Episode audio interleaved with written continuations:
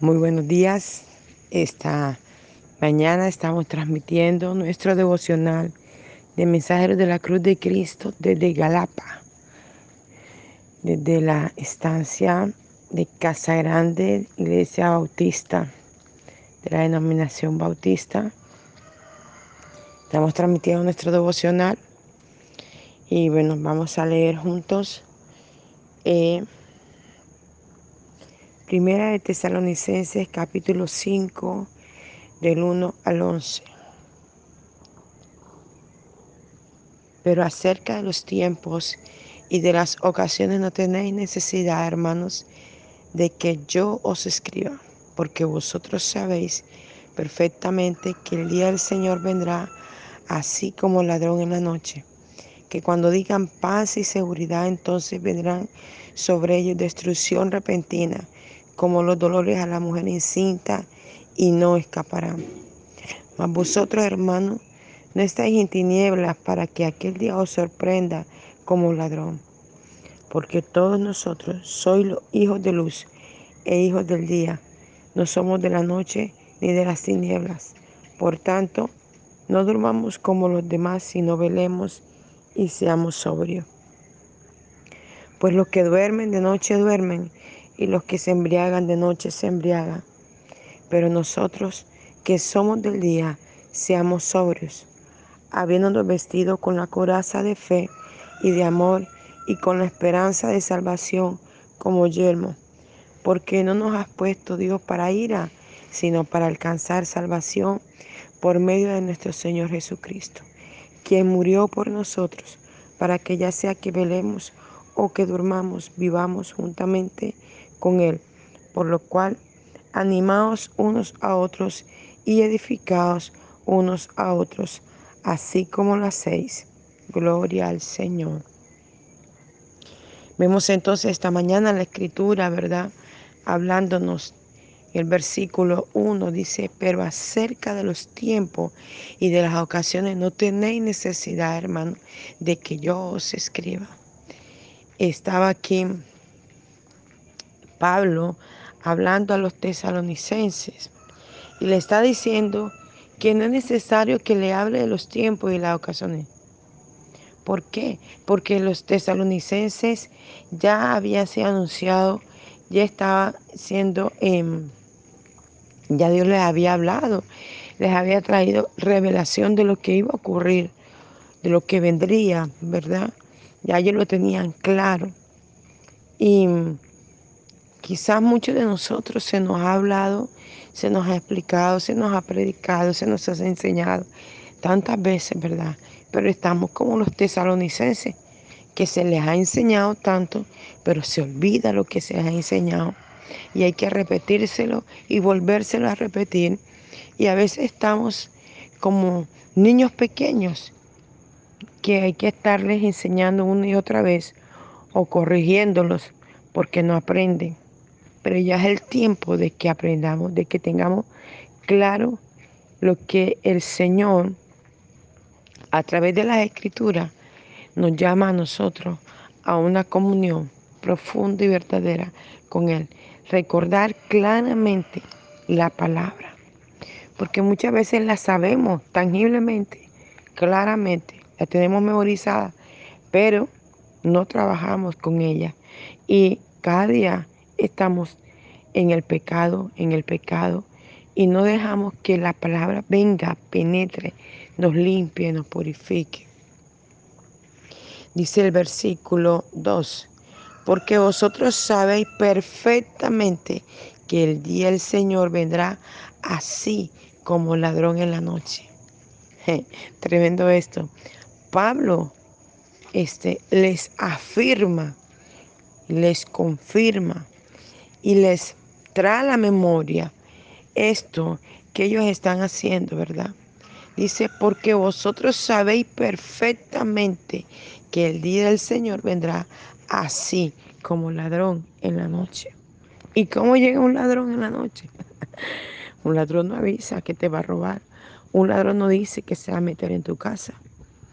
Claramente la escritura lo ha enseñado, lo sigue enseñando, que el Señor va a venir y no nos va a avisar para que nos alineemos, para, que ordenemos la vida, para que dejemos que Él obre nosotros. No, porque ya conocemos la palabra.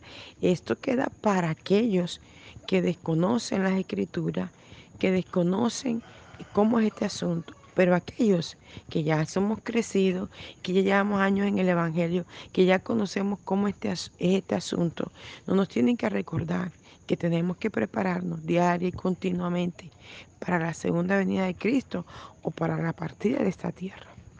Todos estos días me ha tocado ver personas partir, vecinos, y lo más tremendo de todo esto es que Dios me lo ha anunciado y Dios me ha hablado y para mí esto ha sido muy fuerte, porque cada una de las personas que en estos días han partido, una Dios me habló en el oído izquierdo hablando con una nieta de ella. Y el Señor me dijo, hoy me la llevo. Una mujer eh, de muchos años en el Evangelio que justamente eh, fue fruto del trabajo y la labor que para la gloria de Dios iniciamos en el Señor en nuestro barrio, cuando me convertí a Dios, ella fue fruto de ese trabajo que por años de años hicimos. Em, estaba como miembro de la iglesia, de una de las iglesias que Dios nos permitió fundar bajo la cobertura de otra pastora que era su nieta, vecina, amiga de mi madre.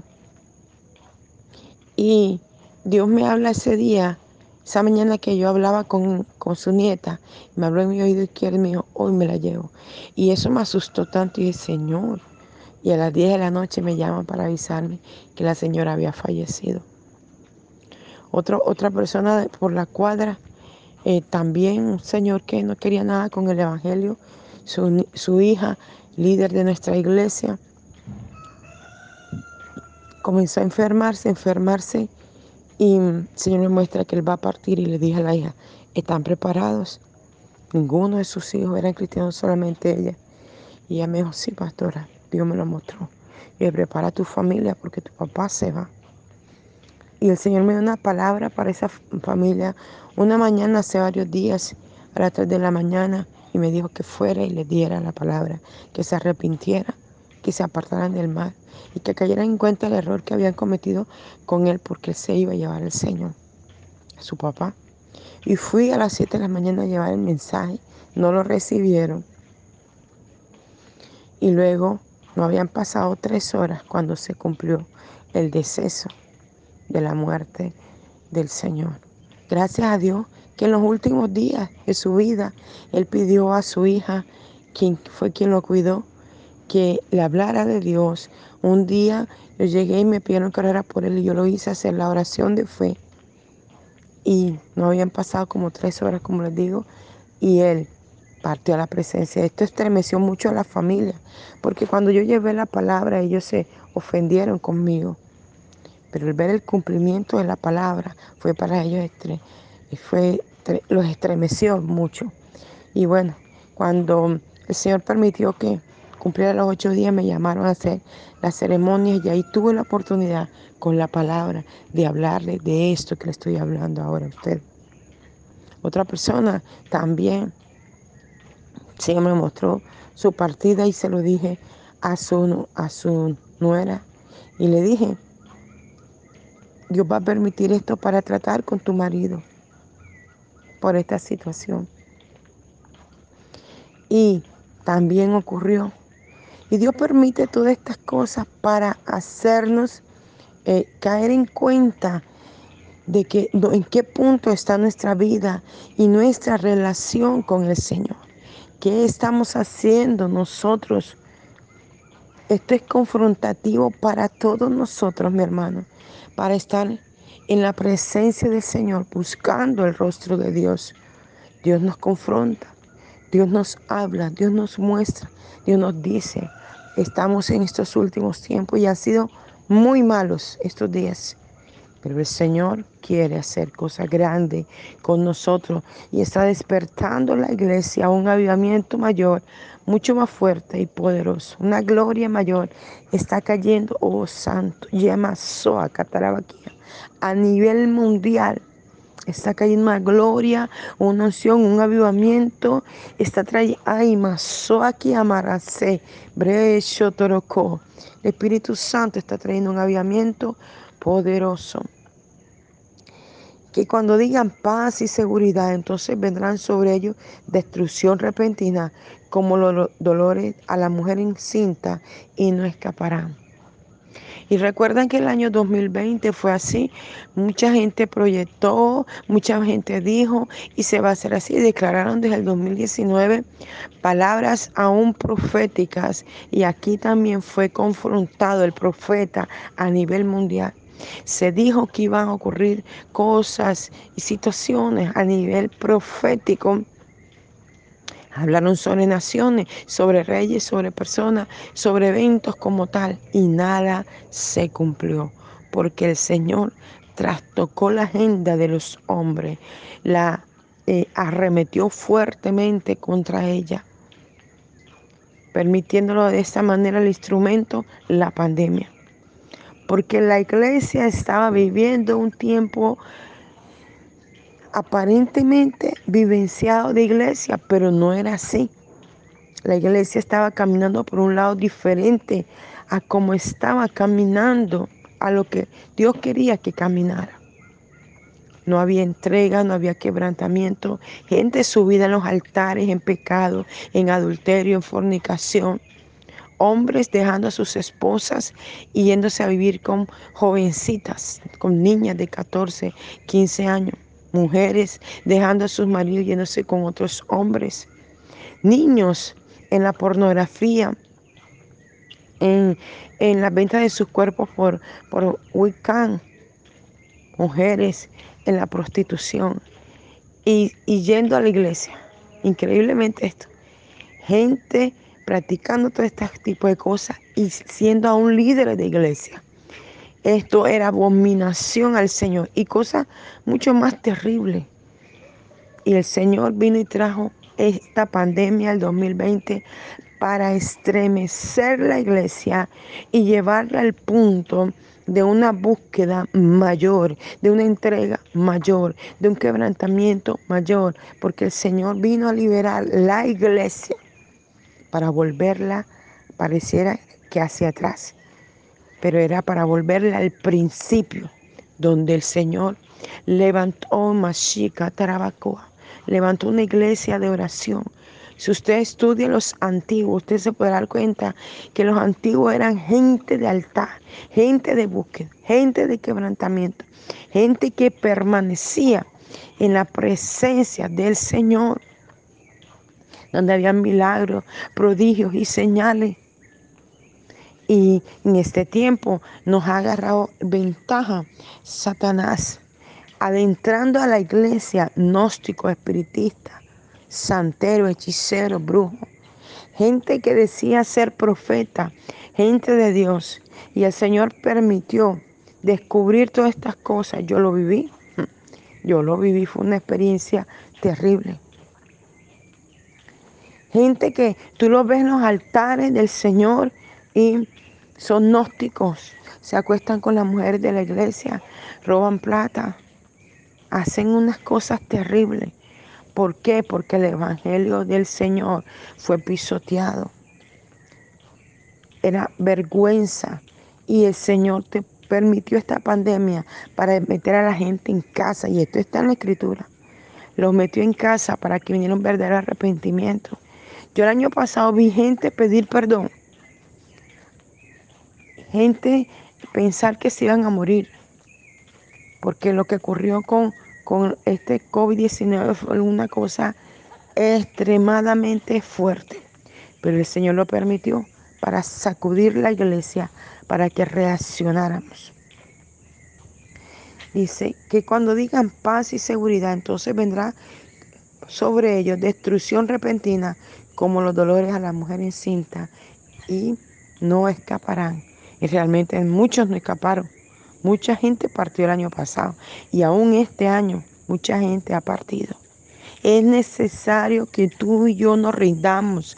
Es necesario que tú y yo busquemos el rostro de Dios. Es necesario que nos quebrantemos, que nos humillemos. Si aún estamos vivos, es una oportunidad que Dios nos está dando para negarnos a nosotros mismos, tomar nuestra cruz y seguirle.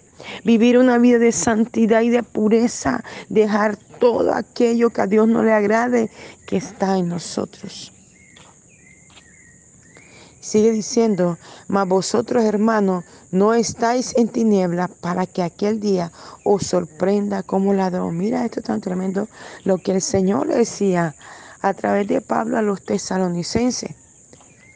Hermanos, esto significaba que era gente que había aceptado a Cristo en su corazón. Hermanos que eran miembros de una misma comunidad, que se conocían los unos a los otros que les unía el amor por el Señor. No era cualquier persona, estaba hablando al pueblo de Dios. Y él le dijo, mas vosotros hermanos no estáis en tinieblas. Él le recordó eso, le recordó que ya habían pasado de tinieblas a la luz, ahora estaban en la luz admirable, que es Cristo, ahora estaban allí. Entonces, ¿por qué andaban como andaban? Y le decía, para que aquel día os sorprenda. Es que la muerte no nos debe sorprender. Claro que debemos estar preparados para la muerte.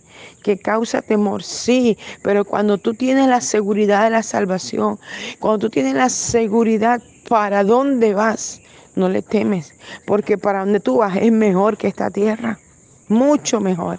Dice la Biblia que allí no habrá llanto ni dolor, Allí no vas a tener que preocuparte por deudas, ni por situaciones, ni por problemas, ni por cosas.